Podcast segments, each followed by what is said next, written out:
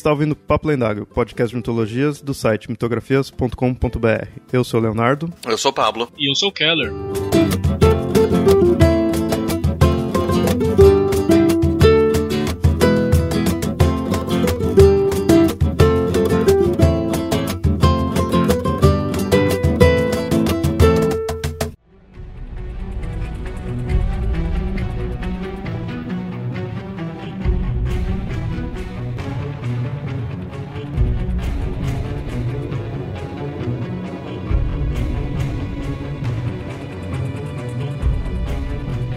Ouvintes.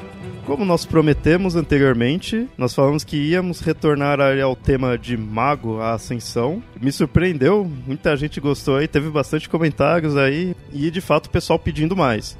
E no episódio em si a gente já tinha né, falado que a gente ia ter um próprio para se aprofundar nas tradições, já que cada uma tem um- uma filosofia própria, tá ligado a estilos de religiões mais específicos, cada uma tem suas origens. Dá para aprofundar bastante. E nesse episódio a gente continua essa temática, dessa vez falando de cada uma das 10 tradições do Conselho de Nove Tradições, que na verdade a gente vai falar do- mais até do que isso. Vou falar até das que não fazem parte das tradições oficiais. De algumas aí, mas vamos passar por todas. São as tradições, não são não é as convenções da tecnocracia. Esse, de repente a gente pode futuramente aí falar, se aprofundar mais. Nesse a gente vai pegar o lado dos bonzinhos. Há, há, há controvérsias, há Não, controvérsias. não, são os bonzinhos. controvérsias. Eu recomendo que se o pessoal quiser ouvir mais sobre isso, que comente, pra gente ver realmente quem que é o bonzinho da história ou não. Bom, a gente vai seguir bem no estilo dos livros. No básico tem algumas tradições e mais pra frente em outros suplementos tem algumas outras aí que deixaram, né, a tradição, a- o conselho oficial das tradições. Então a gente vai seguir essa ordem, vamos começar pelas tradições, digamos assim, as tradições tradicionais. vamos do livro básico, vamos meio até que- na ordem assim, para até se você tiver aí o livro, acompanhe, né? A gente já explicou meio como que é, como se formar as tradições ali no episódio anterior, então a gente já parte direto aí para os grupos em si.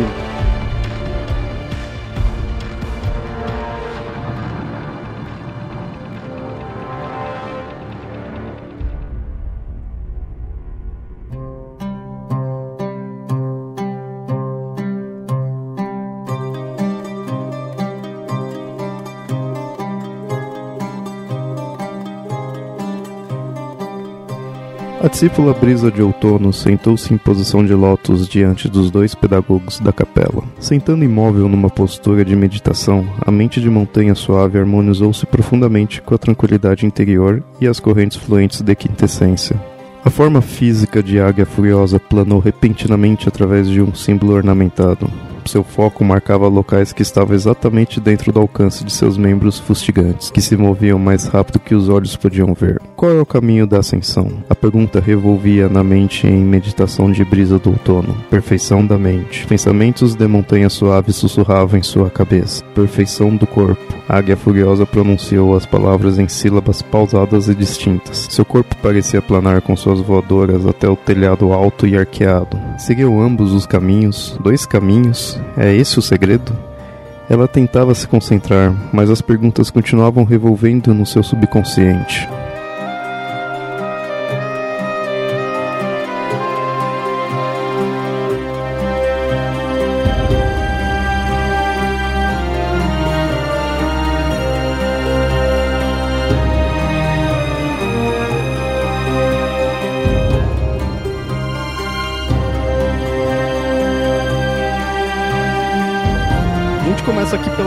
Irmandade de Akasha. Eles são, como a gente falou anteriormente, são os monges. Representam o estilo e filosofia oriental. É interessante que lembra que cada uma da- dessas tradições, das tradições oficiais ali do conselho, dá ênfase numa esfera.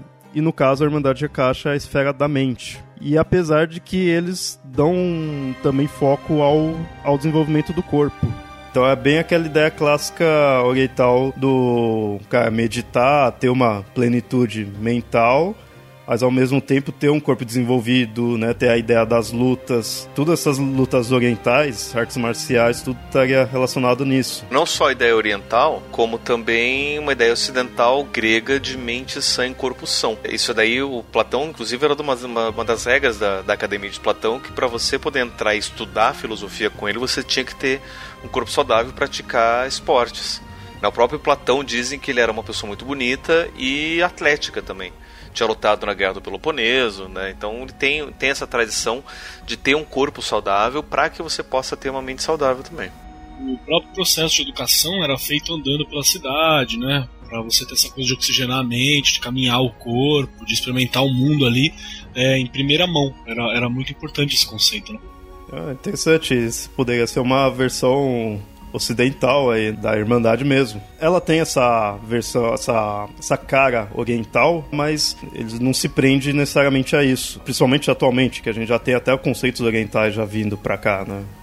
É, isso é até uma reflexão interessante pra gente fazer mesmo, porque no livro básico né, do, do Mago, quando tem a descrição das, das, das tradições, elas mostram aquilo que é o, o óbvio, né?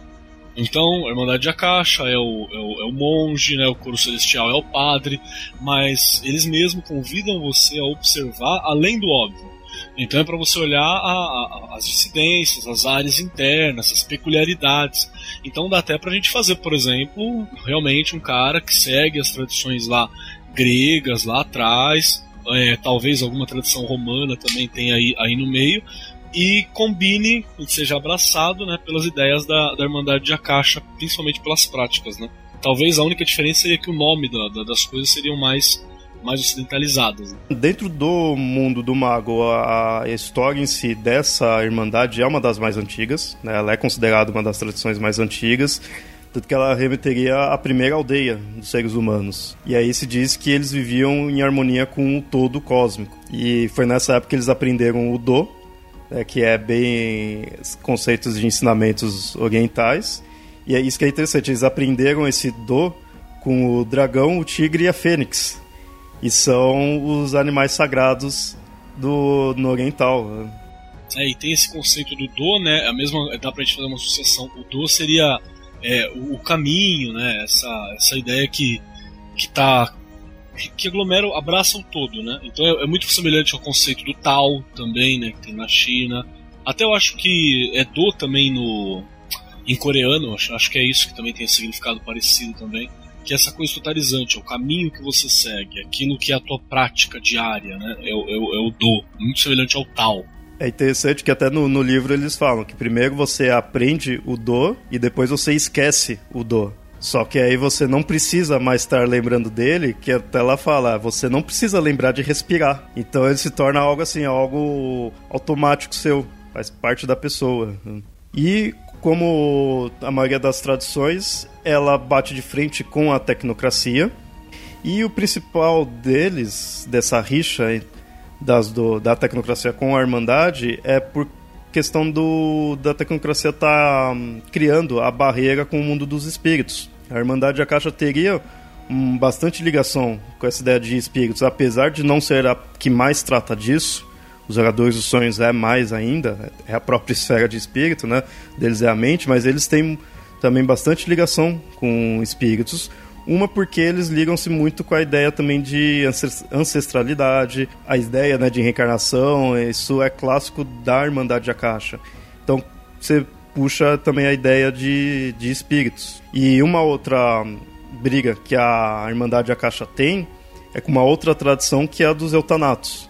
Os eutanatos que a gente tinha falado que é meio mal visto por muitos, assim, teme, né, não entende muito bem de fato o que é. A da Irmandade Akasha que bate de frente mesmo.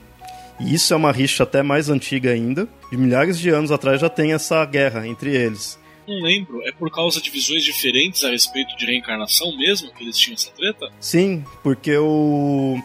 Ambos tra trabalham com essa ideia de reencarnação, mas a. Enquanto que a Irmandade Akasha utiliza a ideia de você se manter vivo, você trabalhar com seu corpo, com sua mente, você aprimorar, utilizar-se de conhecimentos dos antepassados, né, de vidas anteriores, os eutanatos eles vão lá e forçam isso. precisa matar, vai lá mata para reencarnar, algo assim. Ele trabalha com essa ideia de mexer na vida e morte de forma forçada. Eu até imaginei agora aquele, aquele conceito, talvez uma das questões também seja, por exemplo, aqueles conceitos que tem na China antiga dos imortais do Kung Fu, né, que tinham os, os grandes mestres, eles viviam dezenas de milhares de anos, ficavam aquele senhorinho da barba branca, né? Então é talvez seria mais um ponto aí que, que os Eutanas não curtiriam, né? Já que tudo tem que começar, ter seu, seu, seu máximo e acabar, né? A, a Irmandade Akasha, nesse ponto, se seguir por esse lado, eles quebram um pouco essas regras, né? Prolongando o período do corpo, prolongando a, a existência. Pode ser também. Enquanto que a Akasha, tipo, aceita você viver o quão máximo você conseguir, mesmo, mesmo até que aceite a morte, mas tenta se prolongar, o dos Eutanatos vai pensar, não, tem que matar, vamos matar, porque isso pode até ser melhor. Isso para os Akashas é uma violência, né? Você tá tá mexendo na roda da vida. E isso gera brigas ferradas que até se relaciona com outras tradições até. Mais para frente a gente vai ver a origem de uma outra tradição que tá ligado com essa rixa entre as duas. E esse nome dela, Irmandade de Akasha, é referente a um avatar ascendente, antigão, que seria meio que que foi dando origem a toda essa irmandade que até inventou a escrita e o chamado registro acástico, que é onde tem todo o conhecimento e inspiração para todos esses da irmandade. Isso me lembrou bem o próprio estilo em geral deles, por ser já oriental, talvez eu ver se o Pablo dá mais detalhes assim, mas me lembrou bastante o conceito do Avatar, do Avatar do desenho, que é ter aquela ideia de ter os antepassados, ter aquela época em que os humanos eram restritos num só local e fora tinha muitos outros seres espirituais, né? Isso, quando eu fui vendo essa ideia de eles serem algo bem antigo e o Meiji já tem esse conceito de estar tá ali, antigamente estar tá em mais contato com espíritos, eu fui lembrando nesse do Avatar. Né? Não, ele tem, ele tem relações, né? Tanto é que se a gente for aproximar o, o, o Avatar é que. A Irmandade de, de, de Akasha é que mais se aproxima da, das ideias do, do Avatar. Mais pelo fato de ser oriental do que qualquer outra coisa. Né? Porque o, o assim o, o, Avatar ele acaba é, misturando uma série de filosofias orientais, não é só uma. Então lá você tem é, elementos do shintoísmo, você tem elementos do, do, do kung fu, né, do, do, do, Shaolin, de filosofias zen, budistas. Né? Então você tem, você tem um monte de, de elementos no Avatar que acabam transparecendo aqui para, é, ou seja, tanto a Irmandade de Akasha quanto o Avatar se baseiam nas mesmas fontes, bebem nas mesmas fontes, então eles vão representar coisas muito parecidas. Uma coisa que eu acabei não, não falando da, da rixa entre eles e os Eltanatos, uma coisa que eu imagino também que possa se relacionar, isso eu não encontrei necessariamente nos livros, mas que eu imagino possa é, dar ênfase nessa briga dos dois, que quem não, a Irmandade de Akasha é oriental. E os eutanatos, eles, apesar de se ligar a outra, a gente pode fazer referência às outras religiões do Ocidente, uma que eles se relacionam é o hinduísmo no conceito da Kali. A gente tinha até citado isso daí no, no episódio anterior, né? Que tem um que é culto a Kali, que é um dos grupos dos eutanatos. E assim, em Índia, né, o hinduísmo e o oriental ali, Japão, China, shintoísmo em geral, taoísmo, é ali próximo, é naquela região. Então dá para se imaginar um, um, embate de antigamente desses pessoal específico, dessas crenças em específico. Né? É, o, o, próprio termo akasha, né, ele é sânscrito, né? Significa, é, eu não me lembro se era espaço, era alguma, alguma coisa assim, tipo a, aérea, saca? Que tá, tá, tá em cima, que era o nome que eles davam, porque teoricamente os registros akáshicos você, você consegue alcançar eles melhor por meditação, lembrança, criatividade. Quando você tem aquela puta ideia, tá ligado? Que você tá assim, nossa, que ideia genial, pá. É, eles querem dizer que você está acessando parte dos registros acásticos. E ele seria melhor ou no entardecer ou no amanhecer, que é o horário que o céu fica com aquela cor avermelhada, né, tal. Esse é o, é o período ideal para você alcançar o, os registros acásticos, segundo algumas tradições herméticas loucas aí. Bom, de religiões que se prende a isso, a gente já tá aí mostrando, né, só essas orientais, clássicos de taoísmo, budismo, zen, jedaísmo. são acásticos aí, ó. Os Jedi são toda essa pegada de corpo, mente, equilíbrio, né? E até mesmo porque toda a inspiração do George Lucas foi na filosofia oriental, né? No, nos antigos samurais e na, nas práticas japonesas. É, eu tô olhando aqui no livro básico a filosofia do, do, do da Irmandade Akasha.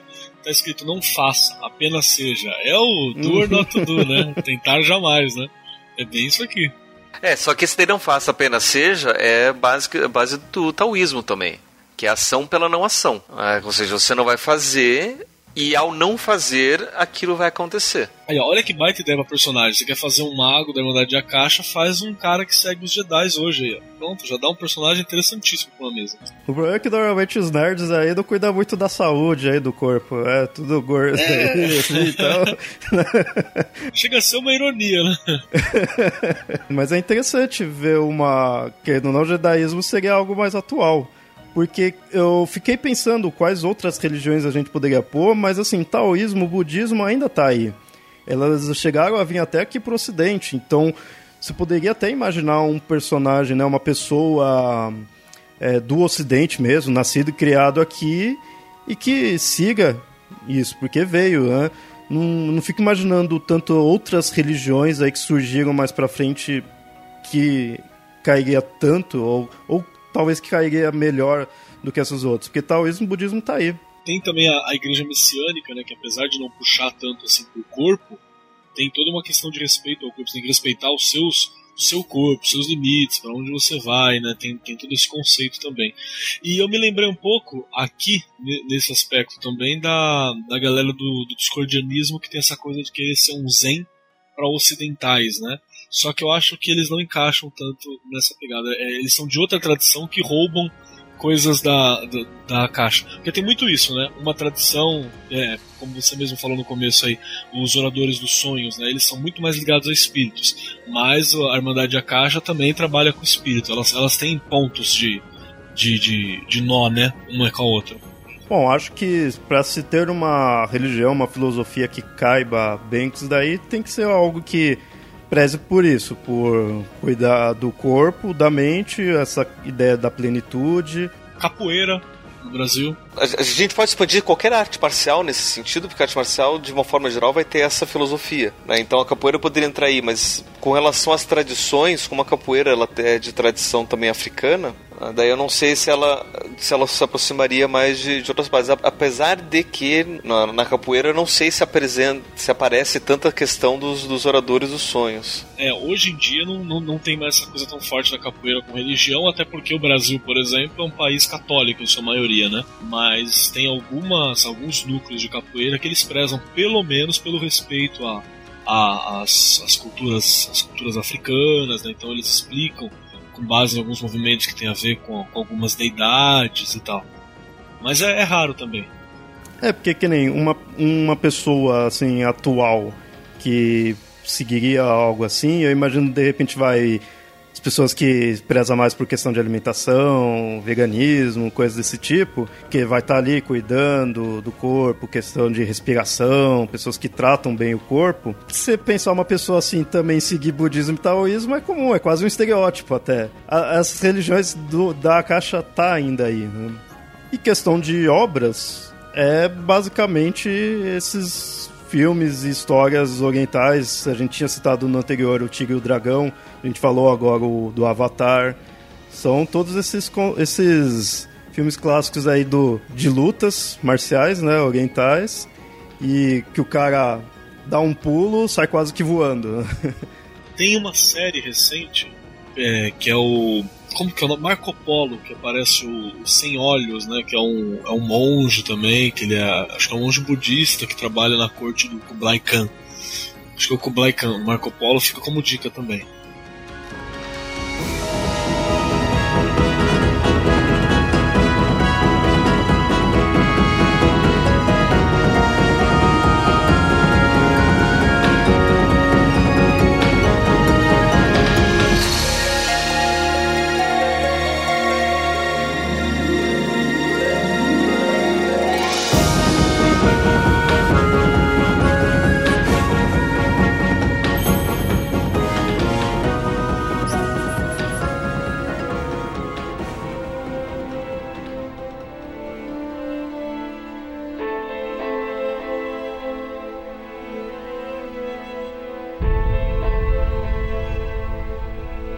Irmão Randall Dexter ajoelhou-se para examinar a jovem.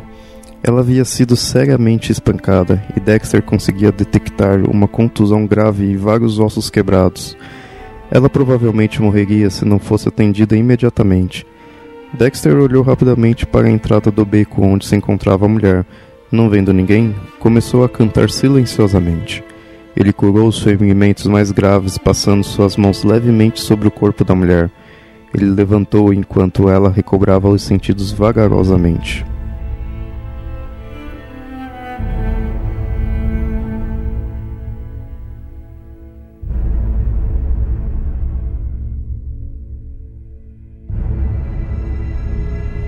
Bom, seguindo aqui o livro, vamos, vamos para a próxima tradução aí, que é o Coro Celestial. Uma das traduções mais mal vistas pela, por todas as outras. Eu acho que eu também iria mal ver ela, não, não ia muito com a cara dela, porque elas são os religiosos monoteístas. O estereótipo do o arquétipo do padre, o clérigo dessas religiões monoteístas. Então seria. Enquanto o do Akasha foi bem oriental, esse do couro, de primeira, assim, você puxaria mais pro lado ocidental. Mas ele não é focado apenas no cristianismo. Uma porque religiões monoteístas não são apenas né, o cristianismo. Você, no mínimo, aí vai ter três você poderia colocar o próprio cristianismo, o judaísmo e até mesmo o islamismo. O islamismo, apesar da gente ter uma tradição aí mais árabe, o islamismo, de certa forma, está mais próximo até do coro por, essa ideia do monoteísmo. O que foca bem no coro é isso, é ser monoteísta. Tanto que é um pouco arrogante essa tradição, apesar de que talvez todas sejam não pouco, para se considerarem as certas, né? E eles se consideram as mães das tradições. Apesar que alguns aí eu acho que mais fácil ser o pai das tradições. O monoteísmo é mais fácil ser patriarcal. Mas é, você vai traçar a história dela você consegue chegar até o Egito, no período em que o Egito foi-se monoteísta, né, na 18ª dinastia do Egito, que era o Akhenaton. Ou seja, um período bem diferente dessas nossas atuais religiões, mas o que tem de semelhante? O fato de ser monoteísta. Eles prezam bem, então, por essa ideia do ser único. Keller, você chegou a jogar vampiro, né? Você sabe se existe alguma relação do coro celestial com o Sabá? Que o Sabá é quem controla boa parte da, da Igreja Católica. Cara, de cabeça assim eu, eu, eu não lembro, viu? E até porque a gente teve poucas ligações com o Sabá no, do, durante o jogo. Mas de cabeça assim eu não, não, não tô lembrando agora, não. Não duvido, né? Uma coisa que eu, fiquei, que eu fiquei pensando desde a nossa última gravação, até mesmo que se a gente pensar que tem clãs que os filhos de Sete, eles, eles vêm do Egito dessa, dessa época que supostamente começaria essa, o início do, do, do monoteísmo, né? Olha, mas eu consigo imaginar aqui alguém do Sabá começando a movimentar para rolar a, a Inquisição, então se aproveitando dos movimentos de Inquisição para caçar adversários, entendeu? Eu consigo imaginar alguma coisa nesse sentido. O foda é que ia ser, se tivesse alguma aliança, alguma coisa assim, ia ser aquela coisa bem, tipo, feito naquelas, porque o Coro Celestial foi os que mais foram atrás de seres sobrenaturais, seres mágicos, caçando. Então, você imaginar um padre, um mago ali do coro, meio que próximo ali do Sabá, por causa dessa relação do Sabá com a igreja, mas ao mesmo tempo né, a própria igreja teria que estar tá caçando vampiros, coisas tipo. Seria uma coisa meio feita nas escondidas. Básico dos vampiros, né? É, que eu dei uma olhadinha aqui também, e realmente faz parte da, das coisas do coro proteger, inclusive, dos mortos-vivos os, os adormecidos. Então, é, eu não duvido que tenha um contato, mas no, no quesito de manipulação, né, alguma coisa assim. Acho que abertamente é, é dificilmente. O que, eu, o que eu me peguei aqui pensando, né, é que tem algumas linhas do, do coro celestial que pensa que o Uno realmente existe o Uno e ele se dividiu. Vamos guardar isso para quando a gente falar sobre as religiões né, e filosofia que tem ligação com isso, porque tem alguns é, politeísmos que na verdade se diz como monoteísmo, mas que tem é, é, é, esses intermediários, né, que na verdade não merecem ser adorados, mas eles, eles existem. Então acho que a gente pode falar um pouquinho disso depois também. Bom, o couro, ele, como eu falei, ele é mal visto, principalmente por essa ideia que eles caçaram as pessoas. Idade Média, eles estavam lá caçando outros magos, caçando seres sobrenaturais, vampiros, verbenas, né? Foi o que mais eles pegaram no pé, já que os verbena, verbenas são bruxos, bruxos e bruxas, né? E foi o que mais eles pegaram no pé. E isso tornou eles muito mal vistos, porque de fato, se for analisar, é, tudo aí é mago, tudo é magia, tudo é sobrenatural. E na Idade Média, a igreja caçava tudo que era sobrenatural. Então eles estavam quase que virando a casaca. Tá quase ali, meio que virando a casaca para proteger o deles. Mas alguns magos dizem que isso daí já é um certo exagero. Né? vocês estão falando mal da gente, não é bem assim. Né? Não é, isso foi coisa do passado. Né? Inquisição é coisa do passado.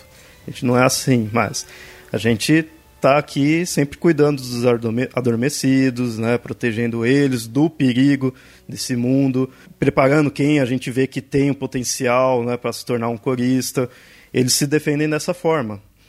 E é legal que isso mostra bem a ideia também dessas religiões, do catolicismo, de ou talvez até mais do cristianismo, para ser mais exato no nome, de acolher as pessoas, de cuidar. Então, isso você encontra também nas, na religião mesmo. Né? Eu não duvido deles serem uma das traduções que mais se aproximam dos adormecidos, né? em estar tá ali cuidando, tá de olho para ver se está tudo bem e acabar recrutando. Né? a própria filosofia deles fala de guiar os adormecidos em rebanho, assim, para alcançar o uno, né? E nesse ponto é muito semelhante às ideias que a própria tecnocracia tem, né? É, até se eu não me engano, tem uma área da tecnocracia que, que foi dissidente do, do coro celestial, né? Religiões que se encaixam no coro são as ideias que a gente falou, é o, são os que se ligam ao monoteísmo. Desde, desde esse do monoteísmo egípcio, apesar que isso já seja algo antigo, mas atualmente, mais básico que você vai falar é cristianismo, judaísmo e islamismo. Islamismo é meio bizarro, você pode pensar em algo já hum, extremista mesmo, né? Todas têm o seu extremo, mas do islamismo, não sei como que eles iriam lidar com isso. Né? E enquanto que do judaísmo, eu imagino que talvez possa ser muito uma hum, aquelas subdivisões que tem do, das tradições, de porque o judaísmo é algo já mais fechado, né? Já fica mais a dele, não tem também suas subdivisões, mas não fica se propagando tanto quanto o próprio cristianismo. O cristianismo foi mais que, né, foi crescendo, foi se modificando aí. Então, de repente, já um grupo mais fechado que já dá mais ênfase, de repente até os, os focos do, de algo já mais ligado ao judaísmo, já está muito mais ligado a palavras, a escritas, a parte numérica, que eu sei que o judaísmo tem mais isso até do que o cristianismo. Né? O cristianismo se ligaria mais à reza, né? Até mesmo porque você tem toda um, uma tradição mística dessas religiões monoteístas que podem se aproximar do cura celestial. Quando a gente fala sobre o judaísmo místico, a gente está falando bastante sobre Cabala. Né, e todos os cálculos que são feitos e todas aquelas coisas do código da Bíblia e tudo mais. E a própria cristianismo você tem a gnose, que é uma forma de cristianismo místico, e do islamismo você também tem um, uma parte mística que o sufismo. E até é legal que o sufismo ele utiliza técnicas de êxtase, que até a gente pode falar que é, é uma parte do, dos, do, do coro celestial que utiliza algumas técnicas do culto do êxtase, né? Não é aquela coisa de, de girar, girar, girar até eu, eu sair do meu corpo, sair do meu tempo, experimentar aquele êxtase religioso. Só que aí é, é, é aquela coisa, é, é, o método do culto do êxtase, não para forçar a individualidade como o culto do êxtase faz, mas para né, alcançar o contato com o Uno né? Então, realmente, uhum. o sufismo ainda estaria ligado ao coro celestial. É, se todas essas religiões monoteístas que a gente tem, ele tem esse lado mais místico, de repente esse lado é o passo seguinte para de fato entrar, para de fato atingir essa tradi as tradições, né? Ou melhor, essa tradição, né? seja, do coro, porque é, não é porque você é um padre, não é porque você é um devoto ali, um, um clérigo que você de fato é dessa da tradição. Não é assim. Mas conhecendo-se mais a fundo a realidade, que aí você desperta, que aí de fato você é, faria parte disso. E aí pode ser quando você vai atrás dessa parte mística. Né? Então de repente você é cristão aí, você, opa, quero é, despertar, vai atrás do, da gnose, vai atrás disso. Rosa Cruz, Martinismo, essa galera aí. E questão de obras e personagens. É... Senhor dos Anéis. Senhor dos Anéis tem muito isso, até, até essa coisa do cântico, né? Que se você pega o Silmarillion, tem essa coisa que Eru Iluvatar cantou, né? Junto com seus seus anjos e, e, a religião do mundo do Senhor dos Anéis, ela é, na verdade, monoteísta. Ela tem. E aí é onde entra a questão que eu estava falando lá em cima. Porque mesmo tendo outras divindades, né, outros anjos menores, que são até divindades dentro do mundo do, do Tolkien, ela ainda é monoteísta. E algumas linhas da Umbanda, e aí eu falo linhas porque não existe uma Umbanda, existe Umbandas, né? que principalmente a galera da Umbanda Sagrada, assim, se eu não me engano, até a galera do Rubens Saraceni, posso estar falando coisa errada aqui, se o ouvinte souber melhor, por favor, me esclareça depois. Mas falam que a religião ela é monoteísta, ela é monoteísta, só que o Uno, ele é, né, o, o Deus mesmo, ele é um tanto quanto inacessível, até alienígena para nossas, nossas, nossas necessidades, nossas coisas, por isso ele tem essas faces de visão de que você pode alcançar melhor, que seriam os as outras entidades, né? Seriam os orixás, né? Os orixá, que, que é a, a, a galera que você consegue alcançar. Eles estão mais próximos da compreensão humana. E eles seriam considerados monoteístas. Alguns deles se consideram monoteístas nesse sentido. Interessante, né? Sim, sim. Pensando assim, um outro que, por mais bizarro que seja pela quantidade de deuses que teoricamente teria, é o próprio hinduísmo tem algumas vertentes do hinduísmo que põem eles como tudo são apenas manifestações do Ser Supremo. Além só de ter manifestações do Trimurti, que são é, Brahma, Shiva e, e Vishnu, ou melhor, Brahma, Vishnu e Shiva, indo na ordem, eles mesmos regem, é, são regidos pela força Brahmani. Então tá tudo, no fundo, no fundo seria tudo um só. Então, você pode encontrar um quê de monoteísmo ali. E até quando a gente pega um desses únicos deuses, que é o Krishna, que veio aqui para o Ocidente, se popularizou e tem adorações a ele e somente ele, ponto. Né? Mais uma vez você encontra um monoteísmo. Interessante sair da, das três religiões abraâmicas, que seria o mais padrão. Né? E, e, de obras, né? Tem o Senhor dos Anéis, como eu falei, o Crônicas de Nárnia, que também reforça muito essa coisa do, do monoteísmo, né? E aí eu fico pensando também, porque como parte do, do trabalho do coro celestial é lutar contra essas entidades que atacam os adormecidos, né, a gente pode pensar que qualquer filme sobre exorcismo se encaixa aí também. Total. Ainda mais se a gente considerar o exorcismo como um, uma, uma obra de magia. Aí tá explicado por que, que não é todo padre que é exorcista, porque demora para se tornar o exorcista. Aí, ó. Ele tem que despertar. Tem que ter a magia aí, né? Tem que ter os paragondã. É. Não é só sair é. falando os conjura teu homens imundos, né? é interessante isso. O exorcismo seria um dos atos mais, assim, claros de um coro celestial, né? De estar tá usando de fato ali a, a mágica, né, tá, o poder. É, o, o, que é interessante também perceber é que o próprio coro, celestial tem uma ação de que reconhece que existe um mal no mundo, só que o mal ele é contrário a esse uno, né? Ou seja, os outros espíritos, as entidades da Umbra e o que mais que eles queiram os, os, os mortos-vivos, ou qualquer outra coisa que vá contra essa natureza própria do, do uno. Né? E até boa parte das antipatias que eles criam entre os outros magos é por conta disso. Né? Por exemplo, os, os, os Eutanatóis, eles não gostam do, do coro celestial por conta disso. Os, um Eutanatos ele vai matar porque a morte faz parte da vida, e a morte é contrária à vida que é dada pelo uno. Eles até têm esse choque. Os próprios Eutanatos eles reconhecem, né? eles veem que o, que o coro ele joga a responsabilidade do, dos problemas para uma outra entidade, não nas, nas próprias escolhas. Né? Então é interessante até ver essa discussão que a gente tem sobre a questão do exorcismo, né? que a ciência ou a psicologia fala né, que na verdade o exorcismo nada mais é do que você reconhecer os seus próprios demônios, suas próprias escolhas, jogar para uma outro ser e, e fazer essa, essa cisão de quase de, de, de personalidade. Né? E, e, é, e, e, essa discussão que a gente pode fazer hoje sobre o que é o exorcismo hoje em dia é uma discussão que acontece também entre, entre os próprios magos e as, e as tradições. Né? Ou seja, será que aquele mal que a pessoa está fazendo é por conta de uma entidade maligna ou é por conta de uma escolha errada que ele fez? O coro celestial diz que é uma entidade maligna. E o caminho do Uno é para você sair dessa identidade maligna e encontrar a ascensão. E só mais uma dica de filme, eu lembrei daquele Joana Dark do, do Luc Besson, né? Que também é, é, bem legal, mostra essa faceta guerreira, né? Do, da, do Coro Celestial. E esquizofrênica também do Coro Celestial. Oh, desculpa. é.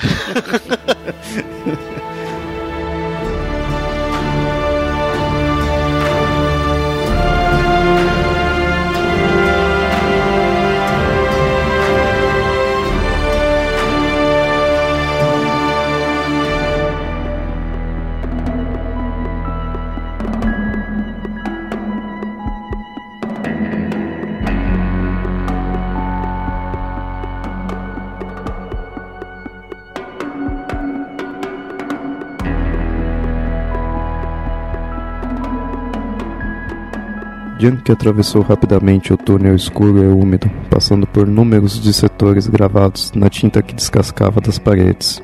Ele saiu do piso mofado de concreto do corredor do estádio e emergiu de um paraíso. A luz brilhante do sol lançou uma explosão de cores cintilantes e prismáticas diante dos seus olhos, à medida que corpos esbeltos, flexíveis e ondulantes em roupas copiosamente tingidas com corantes rodopiavam e giravam à sua frente. Traçados leves de fumaça flutuavam delicadamente no ar. Papoula graciosa e cânhamo almiscarado. E a música, a música sagrada envolvia-o como um ventre abençoado e conduzia-o junto da multidão.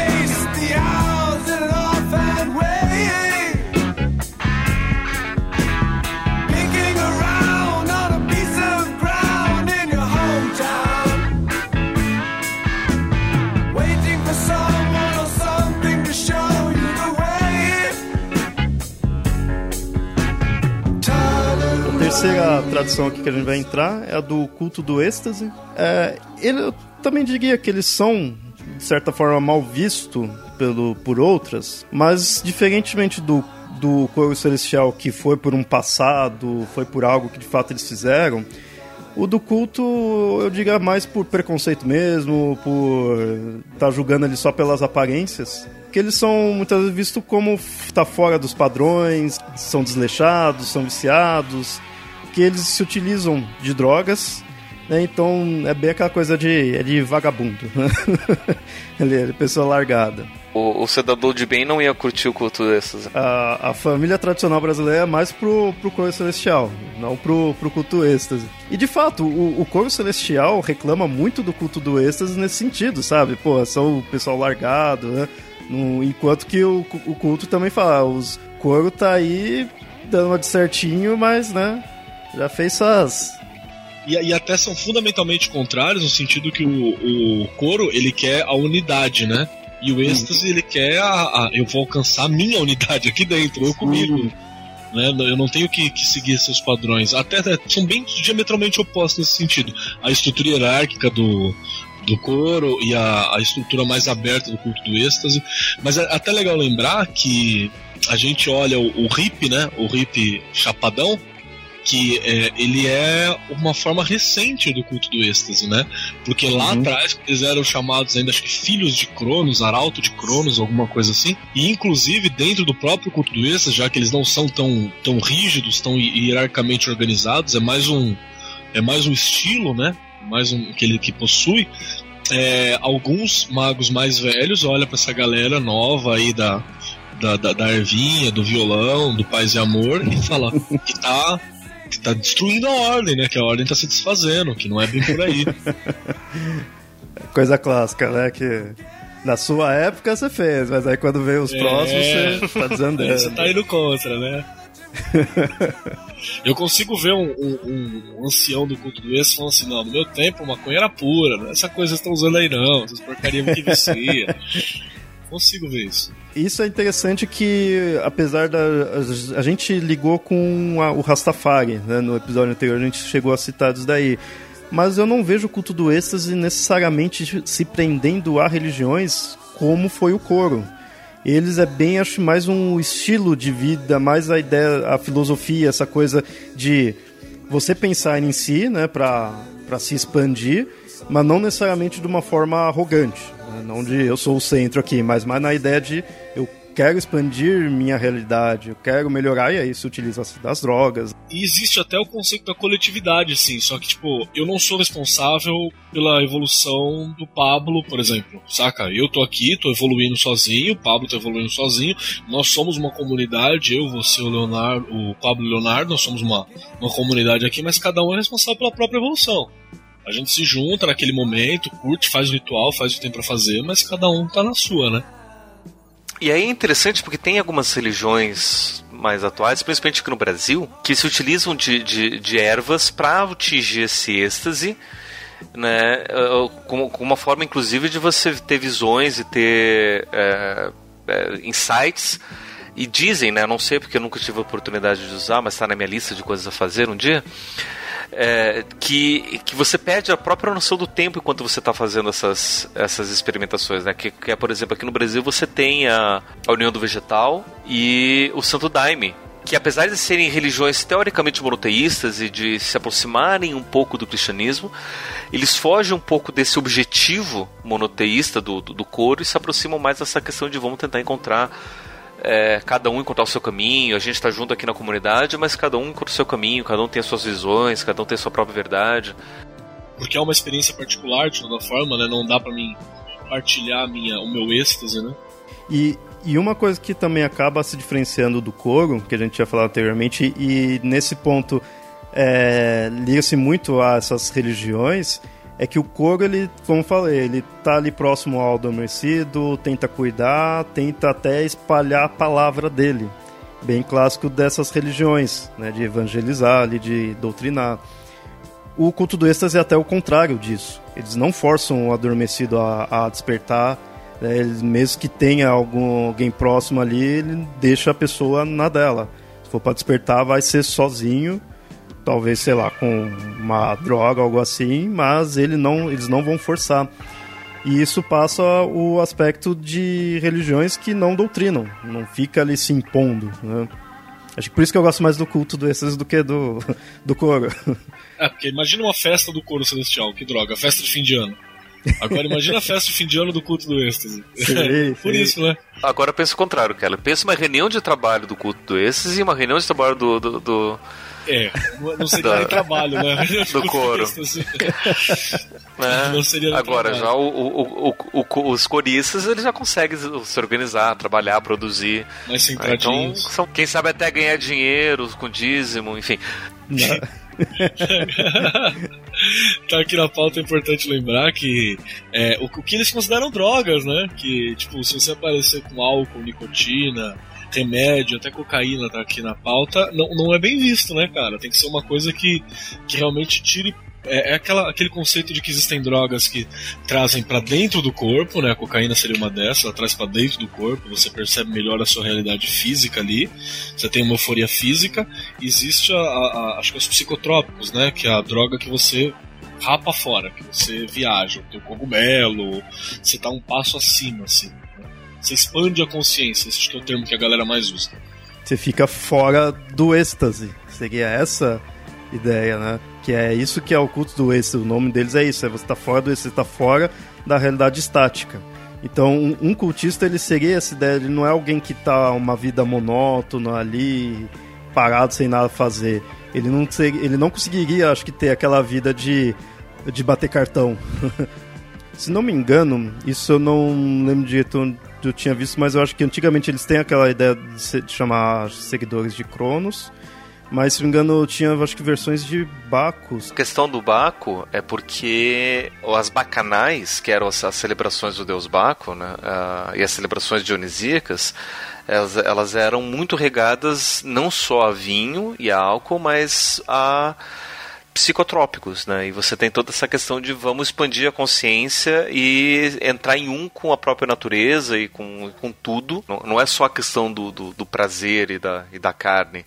Até, me, até mesmo porque tem uma, uma, uma filosofia grega, que é o hedonismo, que ele vai dizer que o caminho da felicidade se dá através da busca do prazer corporal. Quase como se o prazer corporal fosse suficiente para te levar a essa felicidade ou para ir além daquilo que do, do, do, do, do que está no mundo. Se a gente expande um pouco esse hedonismo né, para um hedonismo mais místico, e que daí é base, inclusive, de boa parte da, de, de, tradições mágicas eh, modernas, de, de, de magias eh, sexuais, né? o, o, o, uso do sexo ele aproxima desse êxtase, dessa, do, do, do, do orgasmo, dessa, dessa expansão. O que eu imagino de religiões foi isso que a gente falou, do Rastafari, do, dos daqui, né, do, do Santo Daime.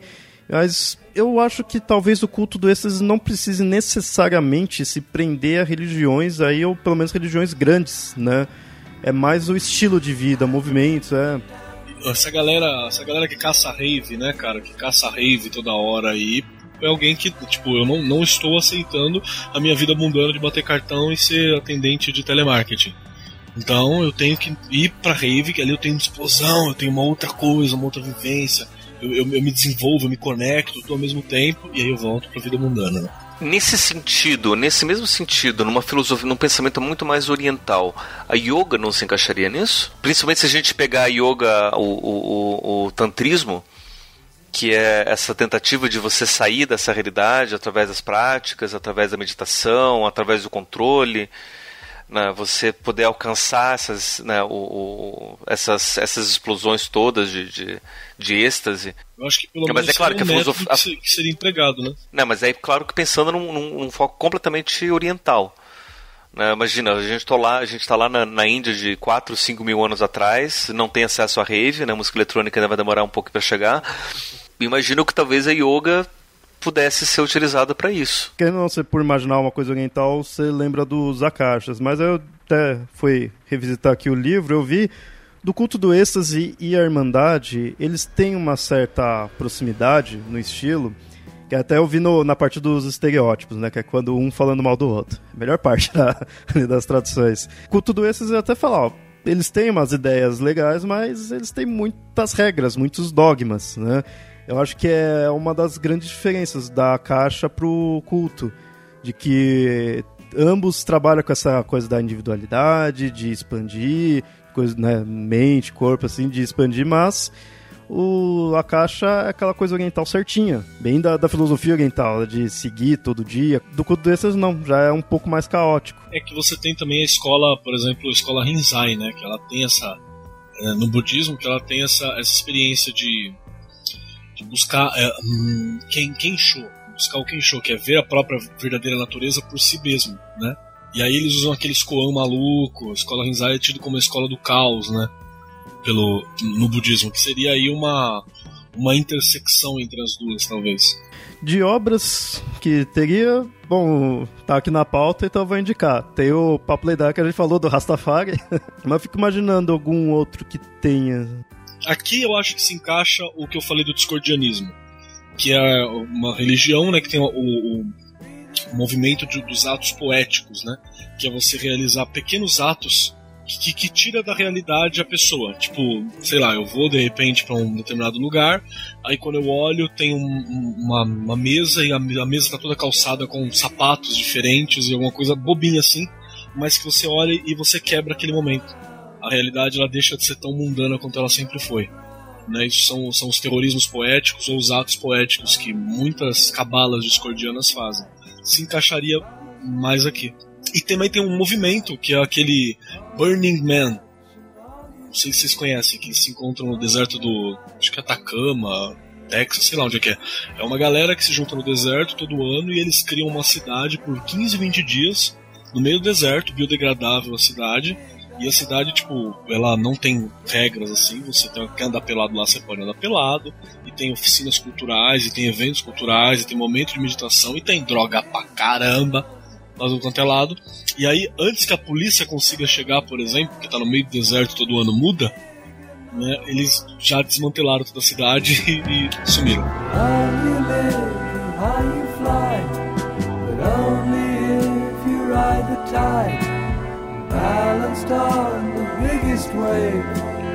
Race towards.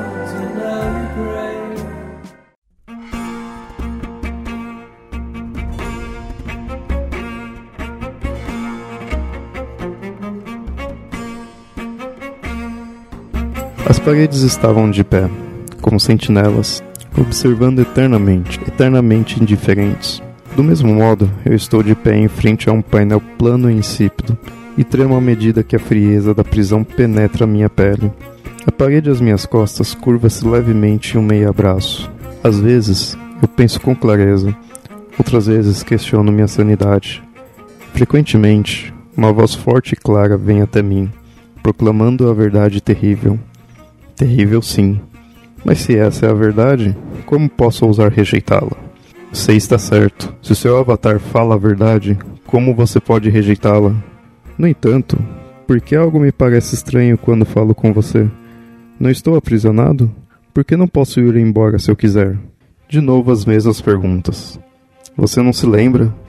As perguntas sempre são as mesmas. Você procurava a verdade através da revelação e não irá embora até encontrá-la. Sim, eu me lembro.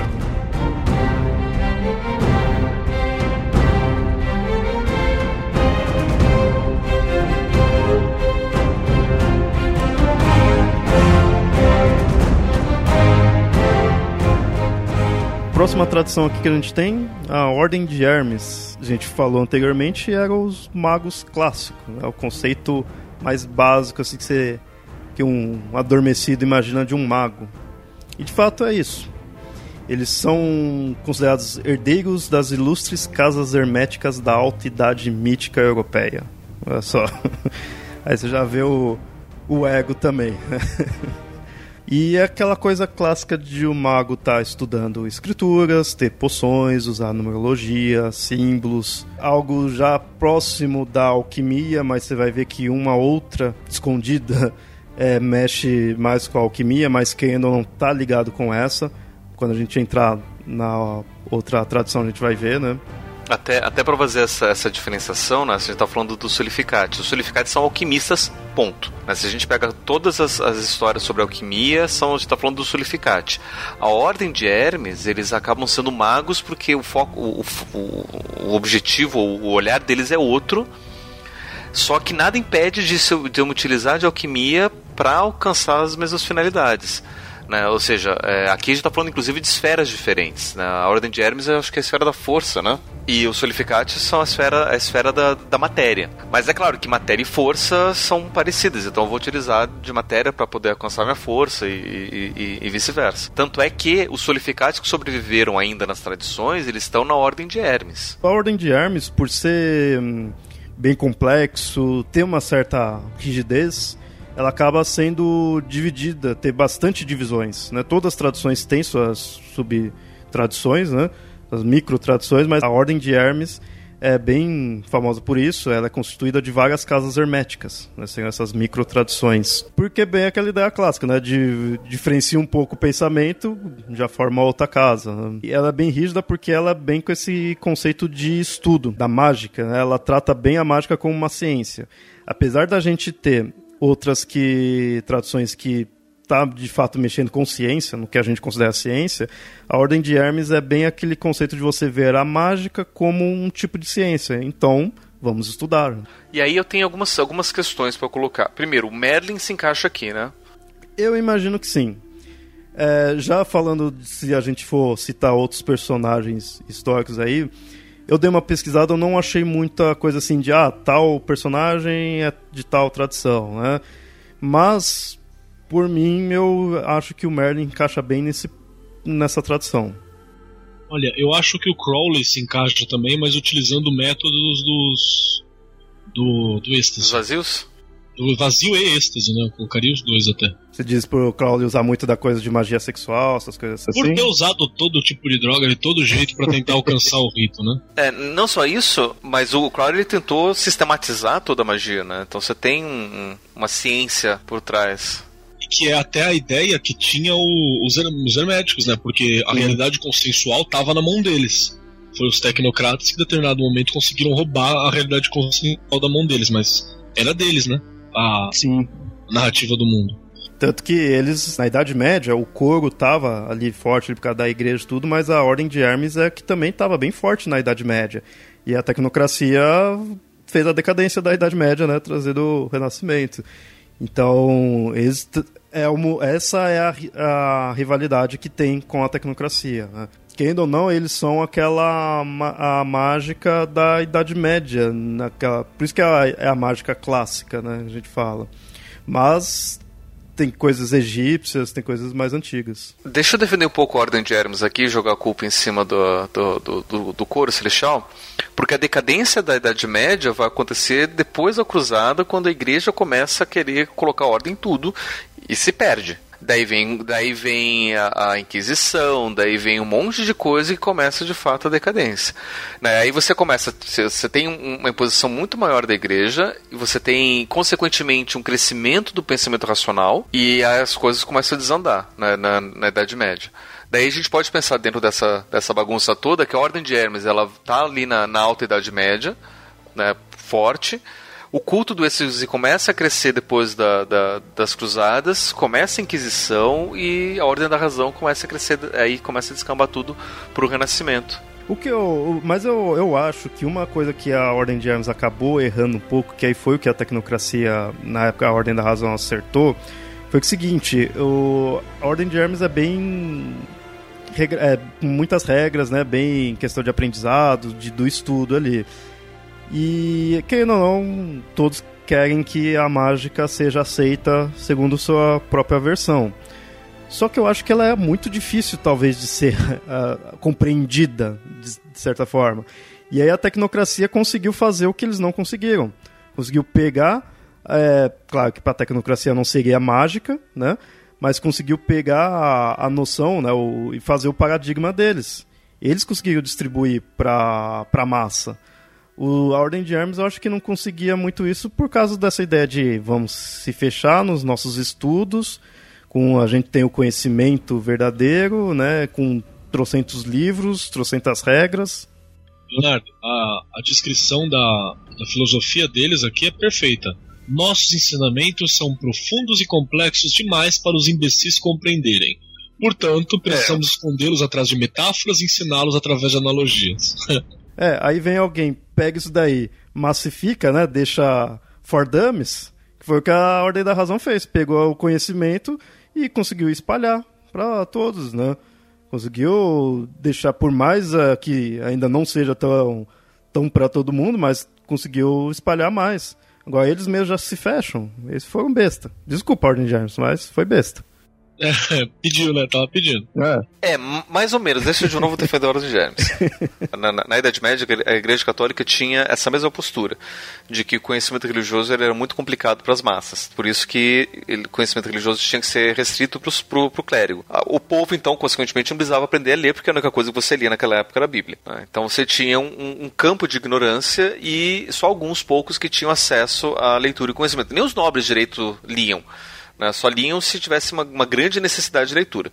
Né? Por isso que eles tinham os conselheiros e tudo mais. Quem vai mudar um pouco isso daí vai ser um cara chamado Martinho Lutero.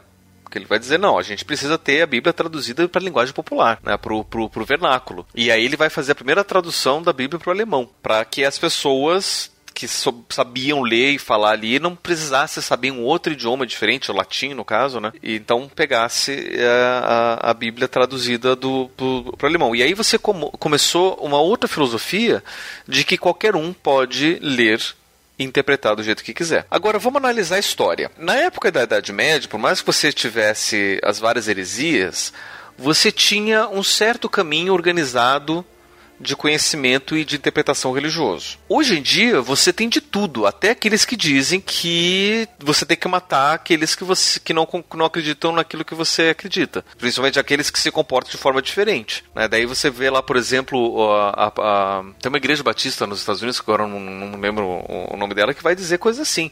Né? Que gays têm que morrer, que não sei o que tem que ir pro inferno, que não sei o que mais. Né? Tudo derivado de uma leitura livre interpretativa né, da, da, da Bíblia. Eu imagino que a Ordem de Hermes estava querendo evitar esse tipo de coisa. Né? Vamos interpretar qualquer coisa, vamos interpretar não sei o que, e daí a gente acaba descambando para aquilo que não deveria ser, ser descambado. Né? Então, nesse sentido, eu até acho justo a Ordem de Hermes proteger o conhecimento e liberar só para aqueles que se mostram aptos a, a adquiri-lo, do que liberar para qualquer um e o pessoal descambar para coisas que nem. Sim, faz sentido. Qualquer coisa que a gente vê por aí. É que aí veio a tecnocracia e deu a rasteira nela, né? Porque a, a, a tecnocracia ela foi diferente.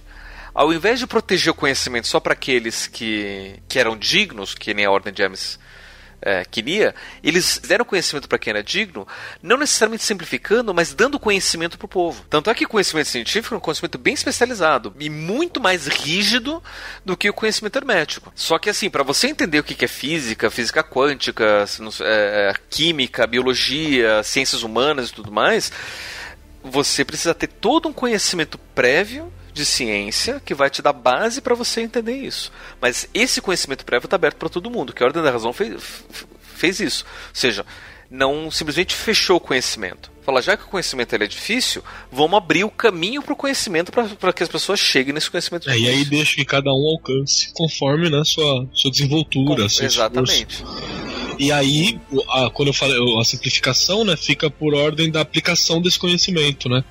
E aí você tem a, a aplicabilidade para coisas simples. Por exemplo, quantos milhões de cálculos não existem no, funcionamento desse meu computador, né? E ele tá na minha casa, não tá na casa do, do, do, do, do cara que manja exclusivamente de computação, de, de hardware, de, de formatação. Bom, ainda na, na ordem de Hermes, é, as religiões que. filosofias que se ligam a ele, essas clássicas da Idade Média que mexem de fato ali com a magia. É, ou alquimia, né, coisa nesse naipe. A alquimia liga-se com o outro, mas né, também está ligado nisso daí. Eu acho que muitas sociedades secretas, dessas que tá ali de culto, né, de coisas ocultas, poderia se ligar nisso. Né. A mais clássica de todas que segue esse formato bem é a Golden Dawn, né? Mas aí você tem, por exemplo, a, a Ordo Orientes, que utiliza métodos dos, dos vazios e dos cultistas do, do êxtase. Você tem a Teosofia, que talvez utilize método da caixa, né? Da, do, dos acásticos. E você tem aí alguns métodos diferentes, mas seguindo a mesma coisa de, de fazer uma, uma certa ciência, né, dogmática e tal. Uhum. Mais uma vez, de fato, eu acho que não teria uma religião em si institucionalizada atualmente que é, ficaria com essa cara, né, da Ordem de Hermes. Mas essas que seria de, de borda, né, ali, que são mais secretas, né, qualquer ordem discreta dessas, eu acho que até mesmo a, a, a Rosa Cruz entraria aqui, os maçons entrariam aqui. Até mesmo se a gente entender a própria é, é, ideia da ordem de Hermes, ela não se pretende ser religiosa. Até mesmo porque ela é aberta para receber gente de. Tem várias escolas dentro da Ordem de Hermes que são, são várias formas de pensar diferente, né? Se a gente pensar, por exemplo, que entre os maçons você tem padre, você tem budista, você tem ateu, você tem de tudo. Né, a Ordem de Hermes também seguiria uma, uma coisa parecida, né? Até eu imagino que deva ter hum, alguns maçons que iria para a Ordem, porque o maçom, acho que a gente não citou isso no anterior, mas os maçons foram quem fez a, a Ordem da Razão. Mas eu não duvido nada de ter muitos maçons aí na Ordem de Hermes. Né? Até mesmo porque a Ordem da Razão, a Ordem da Razão hoje, ela é aberta. Ela não é fechada que nem a maçonaria. E se a gente for pegar um pouco da história da maçonaria, a ideia da maçonaria original era você é, proteger o conhecimento com mais ou menos. Assim, é, o, o, papel hoje dos sindicatos, que é você proteger o trabalhador e garantir o direito do, do trabalhador, era, era a maçonaria. Só que na época você fazia protegendo o conhecimento. Ou seja, o maçom, o, o pedreiro, era aquele que tinha o conhecimento para poder construir o que ele quisesse né, o templo, as, é, as, as, as, catedrais, então você contratava um maçom porque você sabia que ele tinha o conhecimento para poder fazer aquilo. Hoje em dia o conhecimento ele está aberto, então a, a, proteção através do conhecimento ele não funciona mais. Então a proteção ela vai através do, do, do aspecto financeiro. Por isso o, o sindicato funciona hoje para a proteção do, do, do, trabalhador. Na época era o conhecimento. Né? Então você protegia o conhecimento, passava só o, o conhecimento para quem merecia e quem fosse continuar com, com, com as tradições. Né? Só que como o conhecimento ele passou a ser público, a ideia de você manter o conhecimento ele fechado, eu imagino que ele tenha continuado ainda místico, ainda dentro das, das nossas tradições aqui, possivelmente nessa maçonaria hermética. De obras e personagens, é, a gente tinha citado o Harry Potter, que é, como eu falei, é o mago clássico, né? Então acho que é o que mais se aproxima. E acho que qualquer outras obras assim, com esse estilo de mago, a gente falou aí do Merlin, de ser principalmente quando você pega o Merlin mais. Eu digo clássico, talvez pela época, mas aquele que. Não quando você pega aqueles é, versões de, da lenda do Arthur de ser mais celta, mais antigão mesmo. Sabe? Quando você pega aquele mais romantizado, que já é um cavaleiro, porque aí é o Merlin mais dogmático a Espada era Lei da, da Disney que mostra que bem, bem essa história do Merlin mesmo, com, com, com feitiçaria, com, com, com palavras secretas. Porque tem algumas versões do, das lendas, né, do Arthur, e aí coloca o Merlin num que mais celta, mais druida, né? Eu acho que aí talvez não, não encaixe tanto. Encaixa mais esse Merlin romântico que a gente tem, né? Que são essas histórias. E aí encaixa também, por exemplo, várias obras do Alan Moore, né? Como, por uhum. exemplo, do inferno, né, que tem muito essa coisa da, da Inglaterra ah, maçônica, assim, colocada e tal, com, Prometeia. com secretas, com Prometeia, que é, é, bem isso, até a coisa de estudos, inclusive aparece um mago lá, que é o, eu não me lembro o nome dele, no, né, no Salomão, acho que é o nome dele no, no, no quadrinhos, que ele é bem essa, o estilo do, dos herméticos mesmo, que ajuda a Prometeia, explica algumas coisas para ela e tal. E aqui colocaram na pauta uma novela Fera Ferida? Agora eu gostaria de saber. Vamos dar nome aos bois, vamos dar nome aos bois. Quem colocou Fera Ferida aí? O que, o que acontece com a Fera Ferida é que é uma novela dos anos 90 que eles têm um personagem ali que é o Raimundo Flamel, que ele é discípulo de um alquimista chamado Nicolau Flamel. E boa parte da novela envolve não só alquimia, mas também magia nesse sentido hermético. É da hora. A entrada tinha aquele gato preto, né? Aham. A abertura era da hora. Então, até mesmo se, se a gente vê na a, a teletramaturgia brasileira, já se, já se utilizou desse tipo de, de, de pensamento em algum momento. É, só abrindo um parênteses aqui, já que citaram Prometeia e outras obras ali. E o Alan Moore? Ele seria o quê? O que, vocês acham? Porque ele é um mago, né? É o bruxo, né? É Hermes, Hermes. Hermes. É Hermes. Muito, muito livro, muito papel, muito truncado, muito trabalhoso. Eu acho Hermes. O que, que, você acha, Pablo? Eu não sei se ele é mais caótico. Eu, eu acho ele, ele muito caótico pra. Pra ser Porque... da, da, da ordem de Hermes. O êxtase? Não, Talvez até mesmo. até vazio. É. Né? Como um Mas, dos, é, dos, dos grandes precursores. Do, do, do Hermes, talvez. É bem lembrado.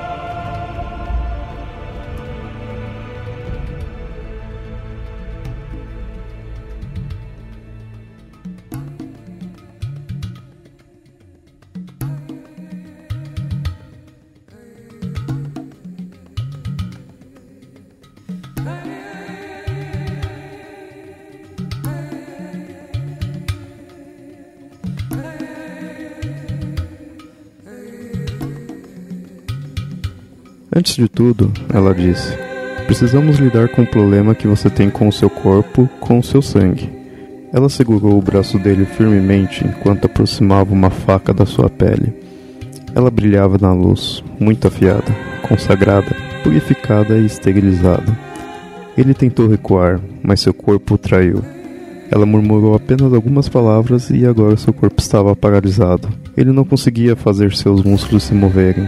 Ela desenhou uma curva delicada em seu peito enquanto ele observava pelo espelho que ela lhe oferecera, e depois outra, um símbolo largo e lindo, desenhado num pergaminho que fornece sua própria tinta. O sangue vertia levemente pelo seu peito, fazendo cócegas na sua pele. Você tem vergonha da vida, Jay? Nós não podemos aceitá-lo como um dos nossos se você não sabe viver. Eu me refiro a viver de verdade. Se você quiser morrer, podemos providenciar isso, e você pode avançar entre aqueles que estudam a morte. Mas entre nós, você precisa querer viver. Viver realmente. Jay gemeu enquanto sentia as endorfinas espalhando-se pelo seu corpo e sentia algo mudar dentro de si. Ele estava mudando como uma semente pouco antes da germinação, como uma planta empurrando seus brotos através do solo. Ela percebeu que ele começava a aceitar seu corpo e seu sangue, e sentiu a energia vital dentro dele explodir. Deixe que haja vida, Jay, ela disse, beijando seus cabelos caindo ao redor dele.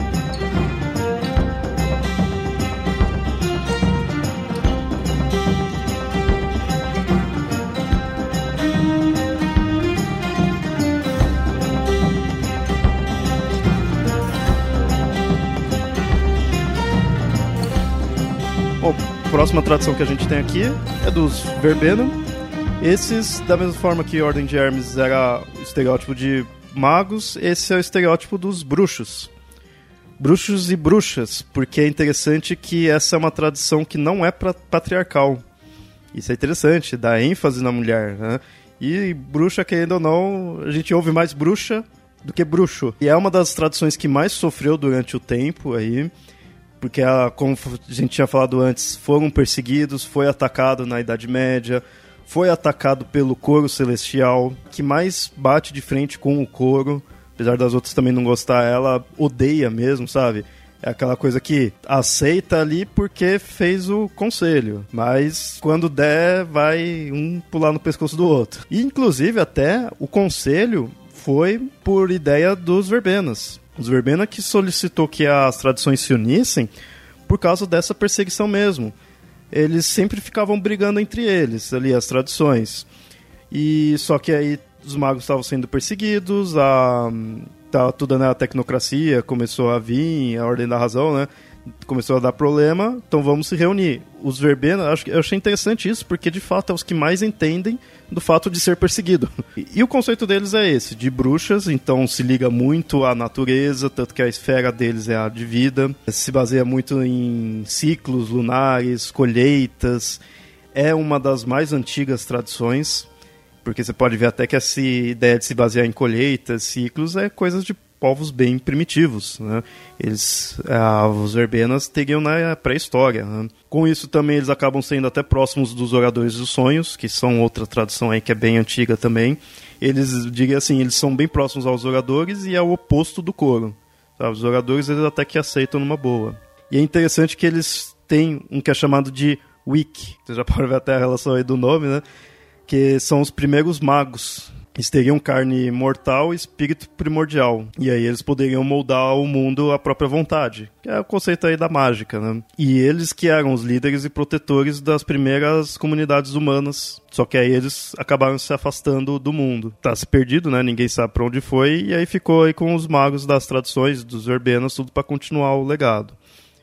O deles é bem esse, como eu falei, é bem aspecto de bruxo. Neles a gente tinha falado do Merlin de ser um, uma ordem de Hermes, eu imagino que a Morgana seria já uma verbena, né? Que a Morgana, enquanto o, Merlin sempre vê essa coisa mais regrada, mais certinha, a Morgana sempre foi chamada de bruxa. Sempre com a ideia mais de natu natureza, mais aquelas coisas que por um tempo foi mal visto, né? Eu acho que não só a Morgana, mas também naquele filme do, da Disney do, do Merlin, a Madame Mim, que aparece como a, a a antagonista, ela seria também uma, uma verbena. O que pega de religião a se prender aos verbenas, é isso aí, é a bruxaria. Tudo que viria com relação a isso. Então, não pegaria necessariamente, acho que, tantas religiões em si, mas pega esse conceito da bruxaria, o conceito de se mexer ali com a natureza, talvez, no máximo, a Wicca. Apesar que a Wicca eu tenho uns certos receios dela, mas não é aqui o local para falar disso. que a Wicca, querendo ou não, traz na sua aparência como um renascimento dessa bruxaria antiga, né? Desse conceito que é muito... que os celtas tinham bastante, né? Os próprios celtas, como você falou aí. É interessante até que os celtas são bem primitivos, são bem antigos. E aí a gente pode imaginar, talvez um orador de sonho, um celta. Claro, poderia ter ali, mas eu acho que os celtas se prendem mais ainda ao próprios verbenas mesmo. Que o orador dos sonhos se prende muito aos sonhos, como já diz o nome. Os verbenas se prendem muito à natureza.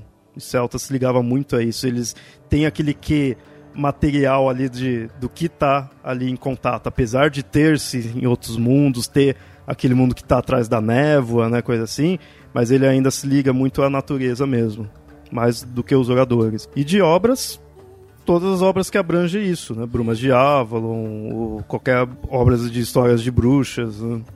E até só a título de curiosidade, verbena é uma planta que é tida como, tipo, serve para tudo, uhum. saca? É, magicamente falando assim, serve para tudo. Acho que eu tenho até um óleo de verbena em algum lugar aqui em casa. Espanta, traz, puxa, afrodisíaco, calmante, sedativo, pra ansiedade, pra nervo, pra conjuntivite. É, é tipo assim, saca? Serve pra tudo. É, cura câncer e gripe. É interessante, talvez, religiões que se liguem muito a isso de ervas, de né, ervas medicinais encaixaria bem aí. A bruxaria, né, mexe muito com erva e os verbenas mexem muito isso porque eles mexem com curas. Eles, a esfera deles é a vida, né? E aí eu imagino, a gente vai chegar depois nos eutanatos, mas os eutanatos muitas vezes o pessoal compara ali com voodoo, coisa do tipo. O verbena é um que também pode estar ali no voodoo, porque o voodoo mexe muito com coisa medicinal, com ervas medicinais propriamente dito. Então até eu acabei de imaginar aqui um, um embate dentro do voodoo, um Eutanatos e um Verbena. O Eutanatos ele poderia ligar muito mais à ideia dos zumbis, de repente aqueles caras que criam zumbis, que controlam, que ele está mexendo ali com a morte, né? nem em si tanto com a vida, é com a morte. E um verbena também ser do voodoo, mas ser o cara que faz a erva medicinal, faz a cura. Deu a mesma religião, dois tipos. Até, até é bom, porque tem a, tem a religião, né, o voodoo, e tem a prática mágica, o hoodoo. Que o, o hoodoo mesmo, que é a prática mágica, tá muito próxima do, dos verbena. E um, e um verbena hoje, o que, que é? Um Wicca? o primeiro eu pensei no Wicca. Não sei até que ponto, por exemplo, as práticas de, de, de, tradições de religião matriz africana que envolvem os rituais e as oferendas não poderiam se aproximar dessa, dessa vertente verbena. É, mas eu também não consigo pensar em nada que tenha essa. Ah, tipo, tem a, a sua tia, né, que sua avó que faz um chá para você quando você tá com gripe, né, tal. Tem isso também que, que dá para associar aí. Mas. As simpatias. É, uma simpatia que, ah, sei lá, pega essa folha, passa na carne, coloca na lua e depois passa no rosto para crescer barba. Talvez tenha um, um, pouco disso também. Mas eu não consigo pensar uma coisa atualizada para verbena como a gente fez, por exemplo, com a, as outras classes lá em cima, dizendo, né? Que tem algumas coisas mais próximas hoje em dia, até trazendo, trazendo uma coisa capoeira, como a gente fez com os, os filhos do éter, apesar de que eles já são recentes por si só, né? Eu acho que os urbanos devem estar bem deslocados no mundo agora, na cidade, então, né, cara? É, e quando encontra alguma coisa mais assim, às vezes eu acho que cai pros vazios. Tanto que os verbenos até falam dos vazios assim, eles, tipo, é igual a gente, só que mais fraquinho, mais perdido, né? Os verbenos já seria algo forte no quesito de são antigos, são já estabilizado. E entra naquela coisa mesmo de que não é, não é uma religião específica, né? Ele é um conjunto de práticas mesmo. Então é bem possível que haja, sei lá, até uma freira verbena, tá ligado? Ela manjou da, da, das flores ali, das coisas, ela atua num, num mosteiro, tá próximo à cidade, alguma coisa assim, uma curandeira. Sim, talvez algo ligado mais à ideia alguém que adore a deusa, já que eles não são patriarcais, então se pegar algum culto à deusa e não ao deus em si, pode ainda até manter um certo monoteísmo, mas fica mais verbena para essa ideia do feminino.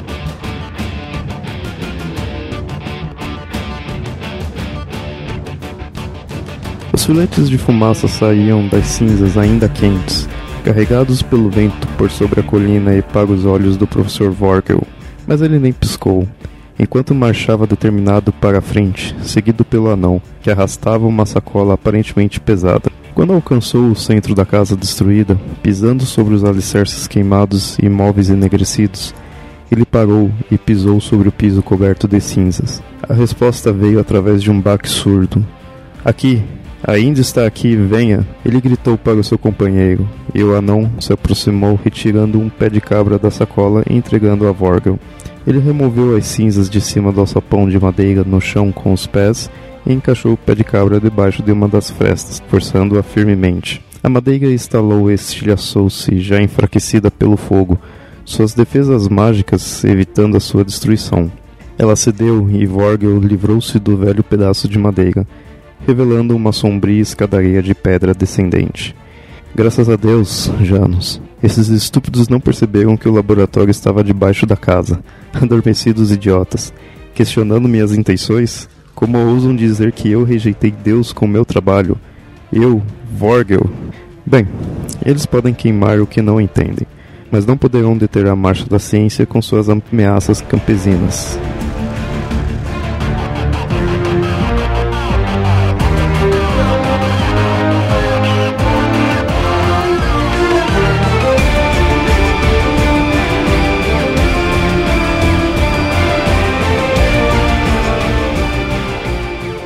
Para a próxima. Saindo da parte extremamente mística, indo já para a ciência, é os filhos do éter. É, a gente tinha citado que eles eram cientistas malucos. E é bem essa, essa visão clássica mesmo que se tem deles. Os inventores é, seriam aquela ciência, mas a ciência estranha. A ciência que até chega a assustar os adormecidos. Coisas de radiação nuclear, robô gigante, insetos gigantes. Ciência que atualmente virou ficção. Ninguém mais aceita isso fica só no campo da ficção científica.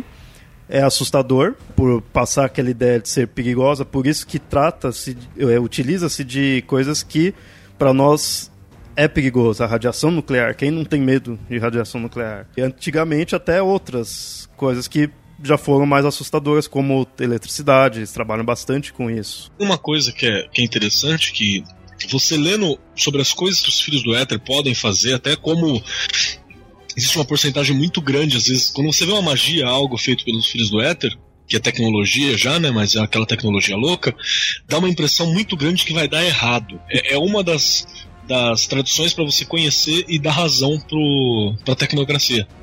Porque você fala, mano, realmente isso aqui não, não tem como dar certo. Nosso olhar hoje, né? Realmente isso aqui não, muito selvagem, né? É a ciência selvagem, ciência de borda, né? Como a gente chama também. E ela já foi da tecnocracia, né? Já foi da ordem da razão. E com isso ela, o mal visto dela pelas outras traduções parte daí, parte pelo fato dela já ter feito parte da ordem da razão e aí o pessoal fica meio assim com eles. Essa tradição, na época, não faria necessariamente parte ali do, do conselho, né? nem tinha ainda, na verdade, esse conselho. Foi na época da, da, das trevas. Tinha um comerciante italiano que encontrou parte de um livro chamado Kitab al-Alassir, seria o livro do éter. Com esse nome você já vê que está escrito em árabe. E aí, dentro da Ordem de Hermes, então nessa época já tinha-se a, a Ordem de Hermes, ele fundou uma casa. Lembra que a gente falou né, que a Ordem de Hermes tinha suas micro-tradições que é a Casa Golo, e que depois acabou partindo, saiu da, da Ordem de Hermes, né, se separou. Esse mesmo comerciante encontrou, mais pra frente, um cavaleiro francês que ele tinha uma outra metade desse livro. Aí eles viram ali, viu que era fazia parte da mesma obra, se juntaram e fundaram a chamada Guilda dos Filósofos Naturais. Na época do Renascimento foi desfeita essa guilda, e aí parte deles, do pessoal dessa guilda se juntou e aí formou a Ordem Voltaica, essa ordem voltaica já vê o nome aí já se tornando mais científico mesmo, fazia já parte da ordem da razão. Passou-se um tempo, eles acabaram se tornando os engenheiros eletrodinâmicos. Vê cada vez se tornando mais com esse aspecto científico que a gente já conhece, né? Antigamente era só filósofos, né? A guilda dos filósofos, aí já foi engenheiros eletrodinâmicos. Porém, passou-se um tempo e começou-se os desacordos com a ordem da razão. Principalmente que a Ordem da Razão parou de aceitar o éter, o conceito ali do éter. E como vocês veem o nome, o éter é o, praticamente o mais importante ali da crença deles. Com isso, criou-se muita desavença, muita briga entre eles, e aí eles partiram da Ordem da Razão, e aí foram já para as tradições. Recém tinha tornado se criado a, o conselho né, do, das nove tradições, eles foram para a cadeira da matéria, ou seja, eles pegaram como sendo o foco deles a esfera da matéria. E aí eles se tornaram os filhos do éter. Eles pegaram de uma outra tradição que tinha, que era o solificate, que é eles logo formou, o solificate saiu, aí eles foram já para essa para tra as tradições. Esse livro do Kitab al-Alassir Lembre que era em duas partes. A primeira mostra a existência de uma essência do que tudo é feito, né, que seria o éter. De certa forma, poderíamos dizer que é meio que a Bíblia deles ali, né, o que está dizendo que de fato eles estão seguindo. E a segunda parte é onde discute como que se foi se modificando essa essência ao longo da criação. E eles estão aí até hoje, junto aí na, na, no Conselho das Tradições. E é legal que eles têm esse que científico e esse que ficção científica. Então eles têm essa visão no futuro. Com isso, eles são os mais esperançosos, eles pensam na ideia do avanço da tecnologia para o futuro. São diferentes da, de outras tradições que pegam do seu passado, né, das, das suas tradições por ser mais literal, ou até suas armaduras do passado, né? Suas brigas do passado. Eles pensam mais no futuro mesmo. E é interessante, isso eu acho que não tem no básico, mas quando eu fui pesquisando mais a fundo eu vi. Eles são os filhos do éter, mas pensa-se no futuro, então eles têm que estar sempre evoluindo. Então eles perceberam que esse nome é meio errado, é meio antiquado, é meio machista. eles viraram agora a Sociedade do Éter. Tiraram, né, esse nome de ser filhos, que era uma coisa machista. Achei interessante isso. Eu gostei, evoluíram, né? Mas não só, não só essa evolução aconteceu com os filhos do éter, porque a gente espera. É, a toda a ideia do éter e a magia que eles fazem parte do pressuposto de que existe essa substância que é o éter, que está presente em toda. em tudo. Que na época lá do, do éter era a ideia de que a, a onda, ou a, a onda não, a luz era uma onda que se propagava através do meio que seria esse éter que estaria presente em tudo. E a eletricidade também seria uma manifestação desse éter. Ou seja, basicamente, tudo aquilo que a gente não entendia na época, a gente explicava através do éter. Eletricidade, magnetismo, é, luz e tudo mais. Aos poucos a gente, vai, a gente vai descobrindo o que são essas coisas e a gente não tem mais a necessidade de utilizar a ideia do éter. Tanto é que esse foi um dos motivos pelos quais os filhos do éter saíram da, da, da tecnocracia, porque eles ainda defendiam, o éter está lá, a gente só precisa entender o que, é isso. Hoje em dia, o que, que, o, o que, que eles dizem? Que o éter é um nome que a gente poderia é, classicamente dar para isso que hoje a gente chama de energia escura ou matéria escura, que está presente em todo o universo, mas a gente faz a mínima ideia do que é, a gente precisa continuar entendendo. E dentro da lógica dos filhos do éter, a magia que é feita com foco na matéria é através desse éter ou dessa energia escura, dessa matéria escura que está presente, só que a gente não sabe como, de, como detectar, mas teoricamente os filhos do éter sabem, através da, da magia a gente consegue fazer isso, que a gente conseguiria ter os efeitos que a gente consegue fazer hoje.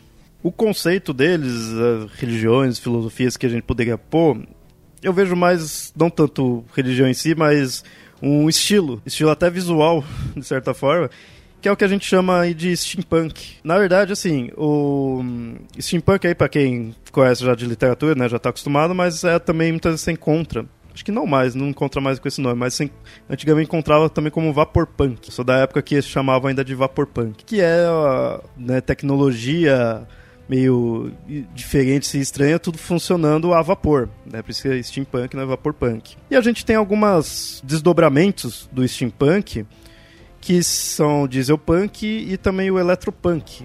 Em alguns locais você vai encontrar esse eletropunk como Tesla Punk. Por quê? Isso daí é mais coisas da, de literatura, né? De estilo visual ali. Saindo agora um pouco do, do mago em si, né? É, só para o ouvinte conhecer melhor. O steampunk é fo focado nessa ideia do, do vapor. É uma tecnologia é, movida a vapor. Exagerada, né? Uma tecnologia exagerada. Dieselpunk é algo já voltado a combustível. E Eletropunk é uma tecnologia exagerada voltada à eletricidade. Então, bobinas elétricas, né, armas de raios. E eu acho que talvez o Eletropunk seja o que encaixa melhor com o Filhos do Éter. Apesar que, se eu ver um mago ali com engrenagens, coisas de vapor, para mim também poderia ser, né, um Filhos do Éter. Eu acho que todo esse estilo cabe, né? Assim, é interessante situar esses vários estilos né, dentro do, da história. Porque o que surge primeiro é o cyberpunk, na década Sim, de 80. É... E é lá na Só frente, que ele está né? muito mais... É passado é. na frente. na época quando surgiu era uma coisa meio futurista, né? Ele estava prevendo uma coisa meio Matrix assim, só que obviamente não aconteceu ainda, talvez. Mas a ideia do, do, do, do cyberpunk é o que a gente daqui a pouco vai falar lá dos adeptos da, da, da virtualidade. Mas o que, que vai acontecer? O, o, mesmo cara que vai falar sobre o Cyberpunk, que é o William Gibson, ele vai propor numa outra história, um pouco depois, né, ele vai, acho que primeiro ele vai criar a primeira história Cyberpunk no Neuromancer. E esse tema ele vai pegar de outro cara que vai falar sobre Cyberpunk num outro, num outro contexto, não, na, não na, na, na literatura. Daí o próprio William Gibson vai escrever uma história de uma. É, acho que é um conto inicial de uma história alternativa. Ou seja, vamos voltar lá para o século XIX e vamos imaginar. E se a tecnologia a vapor tivesse dado certo e não tivesse dado espaço para eletricidade, que surgiu logo no final do século XIX? E não só isso, mas se a gente tivesse conseguido dar conta dos projetos de computador que existiam na época. E de fato existiram um projeto de computador, um deles foi de um cara chamado Charles Babbage. Ele criou uma máquina chamada máquina Agora eu peço os meus amigos steampunk vão brigar comigo porque eu não me lembro agora no nome da, da máquina do Babbage. Mas enfim, tem esse cara que, que queria que essa máquina de, de fazer conta como se fosse uma grande calculadora. E de fato ele serve para fazer cálculos matemáticos nessa essa primeira máquina. Só que ele nunca foi construído por falta de dinheiro. Daí o William Gibson ele cria essa história. E se o cara tivesse de fato conseguido construir essa, esse computador com recurso da coroa inglesa? E aí cria Máquina todo um diferencial. Máquina diferencial, exatamente. Muito obrigado. É o nome do que... conto do, do, William Gibson. E daí, dentro do conto, a coroa inglesa financia o Babbage, eles constroem a, a, a, máquina e daí ele cria todo o universo baseado nessa estética vitoriana de tecnologia a vapor, de, tecno, de, de, de computadores baseados em máquinas e, consequentemente, coisas que seriam voltadas para computadores, tipo os robôs e androides, né, que estaria dentro do universo cyberpunk no universo steampunk está voltado para máquinas mesmo. Tanto é que tem aquele filme do Will Smith, As Loucas Aventuras de James West, e mostra justamente robôs e, e, e androides, mas todos movidos a vapor. Só que o steampunk, ele é voltado para essa época, para a época vitoriana. Tanto é que depois a gente tem o dieselpunk, tem o eletropunk, tem todos esses outros punks depois que se encaixam às suas determinadas épocas. Hoje, se eu visse alguém usando máquina a vapor, eu ia dizer que, no mínimo, é um viajante no tempo. Ele não seria um filho do éter, porque o filho do éter ele já estaria mais avançado utilizando as, as ciências mais modernas. Eu acho que o filho do Éter está mais relacionado a essa ciência de série, tipo Flash, sabe? Essa coisa maluca, do nada. Eu acho que se você correr a tal velocidade, bater de frente com não sei o que, você vai quebrar a barreira do espaço-tempo e soltar um raio pela mão. Todos esses carinhas de série, tanto é, até muito da ciência do arquivo X, aquela Aquela Fringe. série legal pra caramba. Fringe, é, Fringe, toda a, a, a palhaçada de Fringe. Tudo isso tá, tá bem puxado pra, pra, pra, Filhos do Éter. Não, Fringe é inteiro Filhos do Éter. Tudo que tem lá no Fringe, dessa coisa. E, e, inclusive, a lógica do Fringe é que toda essa ciência estranha ela é feita baseada num universo paralelo e tudo mais. Só que aqui né, você não tem universos paralelos, mas são, é possível de você fazer conhecendo a fundo esse a trama do, material do universo. Tanto é que essa é a premissa de alguns episódios.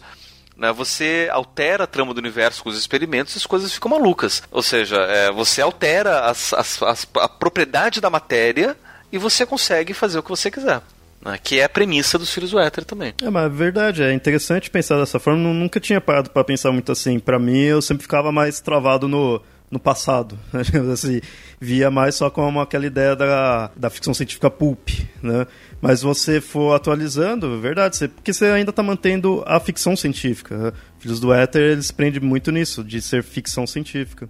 Tem um filme dos anos 80 que, por mais que use o computador, ele é muito voltado para essa lógica do, dos Filhos do Éter, é aquele Mulher Nota Mil. Sim, sim. Porque eles de fato criam uma pessoa de verdade com carne e osso, eles materializam uma informação digital. É a ciência esquisita, né? Exatamente. E tanto é que em inglês o nome desse filme é, é ciência. É, a tradução seria Ciência Estranha, que é Weird Science.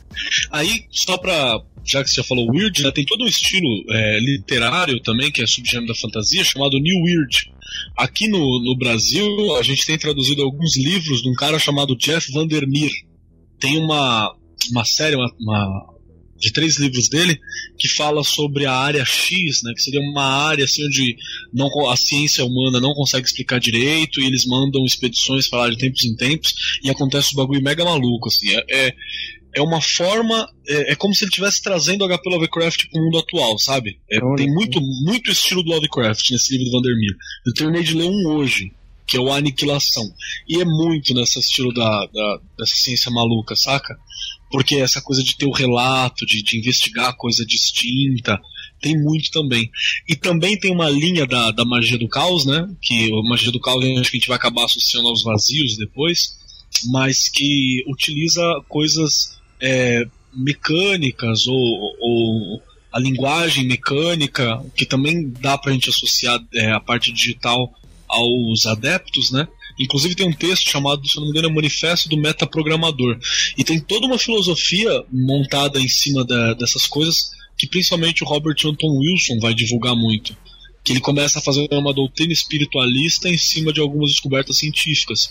Ele, ele não pira tanto quanto a galera do. Essa galera aí que vamos fazer uma. faz uma astrologia pelo olho. Vocês já viram isso? Tem uma astrologia pelo olho agora, chama iridologia. Iridologia? É, mó legal.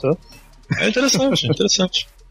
E tem a, ideologia, tem ele, ele, ele não pira tanto assim Robert Wilson, Anton Wilson, mas ele pira bastante. E, e é bem legal dar uma olhadinha. Porque tem muito desses conceitos científicos, né? Só que aplicados de uma forma espiritual. Interessante você ter trazido esse que é mais espiritual, porque a gente estava falando aí de steampunk, aí de estilos em si, voltado na ciência, mas fiquei pensando, qual religião mesmo, né? qual crença em si que poderíamos ligar com o do Filhos do Éter? E a cientologia? É, isso que eu pensei. Será? Não. Não. Não, não, não, não, não, não, não, não. Citologia você acha que cai em qual? Ah, charlatanismo no geral. não... Eu acho que a sintologia está mais próxima dos, do, dos exauridos do que do, Nossa, da, das que tradições. e, deixa, e deixa eu explicar a minha lógica. Deixa eu explicar a minha lógica. Por favor.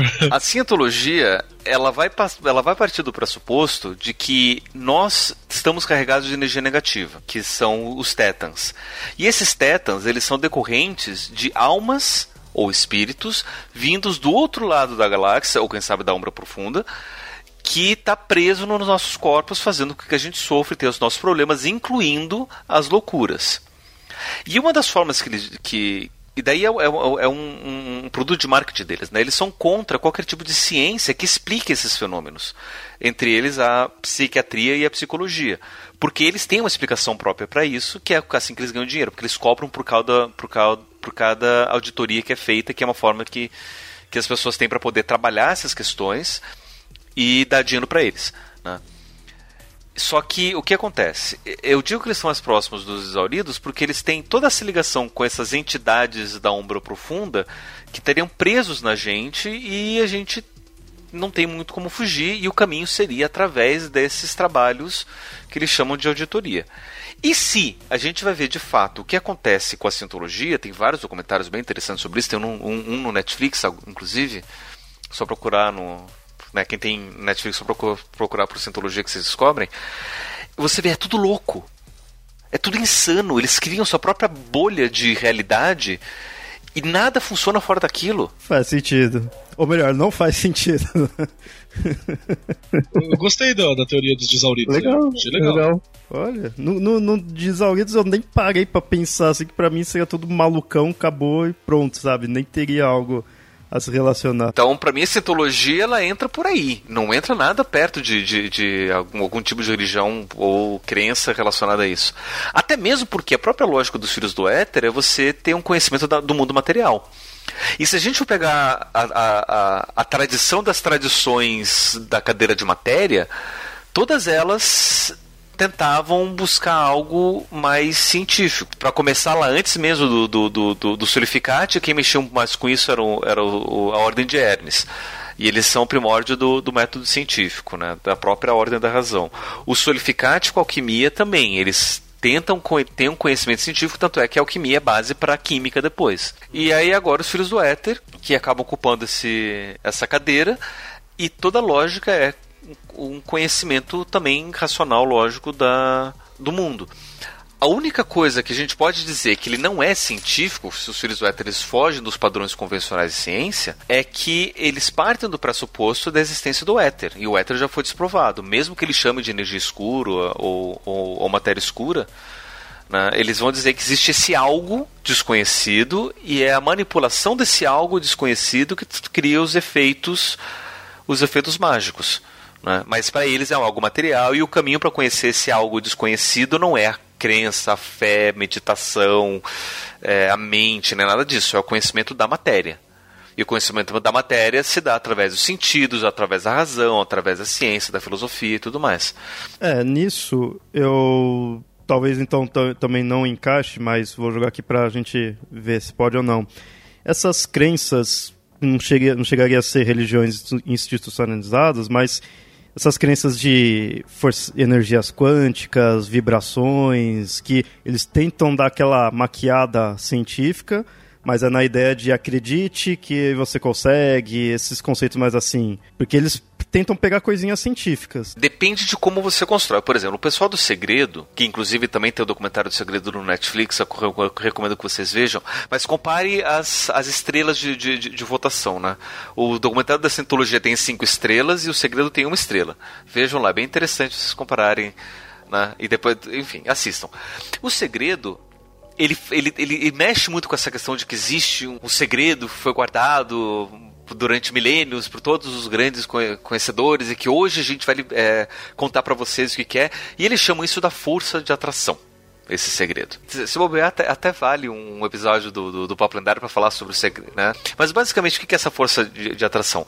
É uma atitude mental, teoricamente, onde aquilo que você está pensando chama é, para o mundo. Eles vão se utilizar de alguns algumas interpretações distorcidas da física quântica.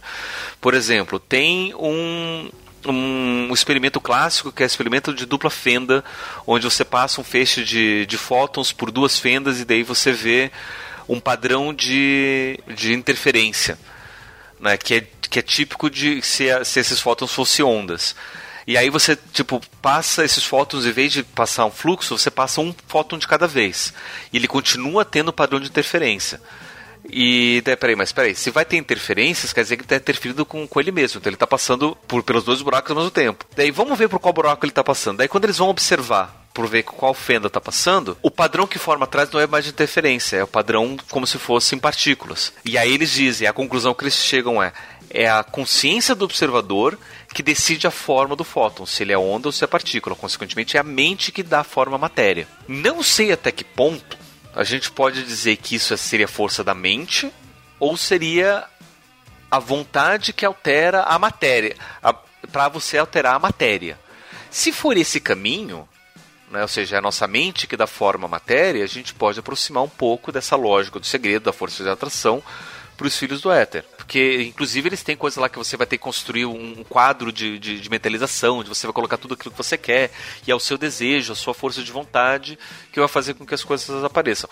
Talvez seja uma forma bem mais sutil e bem mais pobre de fazer magia do, do que os filhos do éter. Porque os filhos do éter, se eles querem, eles materializam uma casa em cima de você e você morre esmagado. A magia do segredo, você demora meses, até mesmo anos, para que você materialize a sua casa, mas não é que você vai materializar a casa, você vai ganhar casa que você sempre imaginou. Nesse sentido, a gente pode imaginar que todo esse misticismo quântico, que é a base do, do, do segredo, poderia ser uma forma de trabalhar a matéria, só que é uma forma bem pouco eficaz comparado com os métodos do, dos filhos do éter. Porque eu acho que o princípio do filho do éter é aquela coisa que. Até, até teve uma vez que, só pra dar um exemplificado, lá no mundo freak, apareceu alguém e conversou: Ah, eu tava no meu tempo astral e eu sonhei com uma, uma adaga de madeira. Tem como eu manifestar essa adaga de madeira do tempo astral no mundo físico? Aí eu falei: Tem. Você arranja uma madeira, arranja um formão, e você constrói a tua faca de madeira, você manifestou. Ela saiu do plano astral das ideias e você construiu no plano físico. Eu acho que é mais ou menos esse lado do, do, do Filhos do Éter, né? Tipo, eles têm a ideia, eles têm essa coisa, mas é, uhum. é a mão na massa, né? É, é o sujo de graxa ali. E o cara ficou é bravo verdade, comigo, verdade. mas a real é assim. É, e, e, esse misticismo quântico, ele vai, tipo, se você mentalizar muito, eventualmente ele vai aparecer essa adaga de madeira, nem que você encontre ele sendo vendida num antiquário qualquer que você vai encontrar quando está viajando de férias lá no interior de, sei lá, de um país qualquer.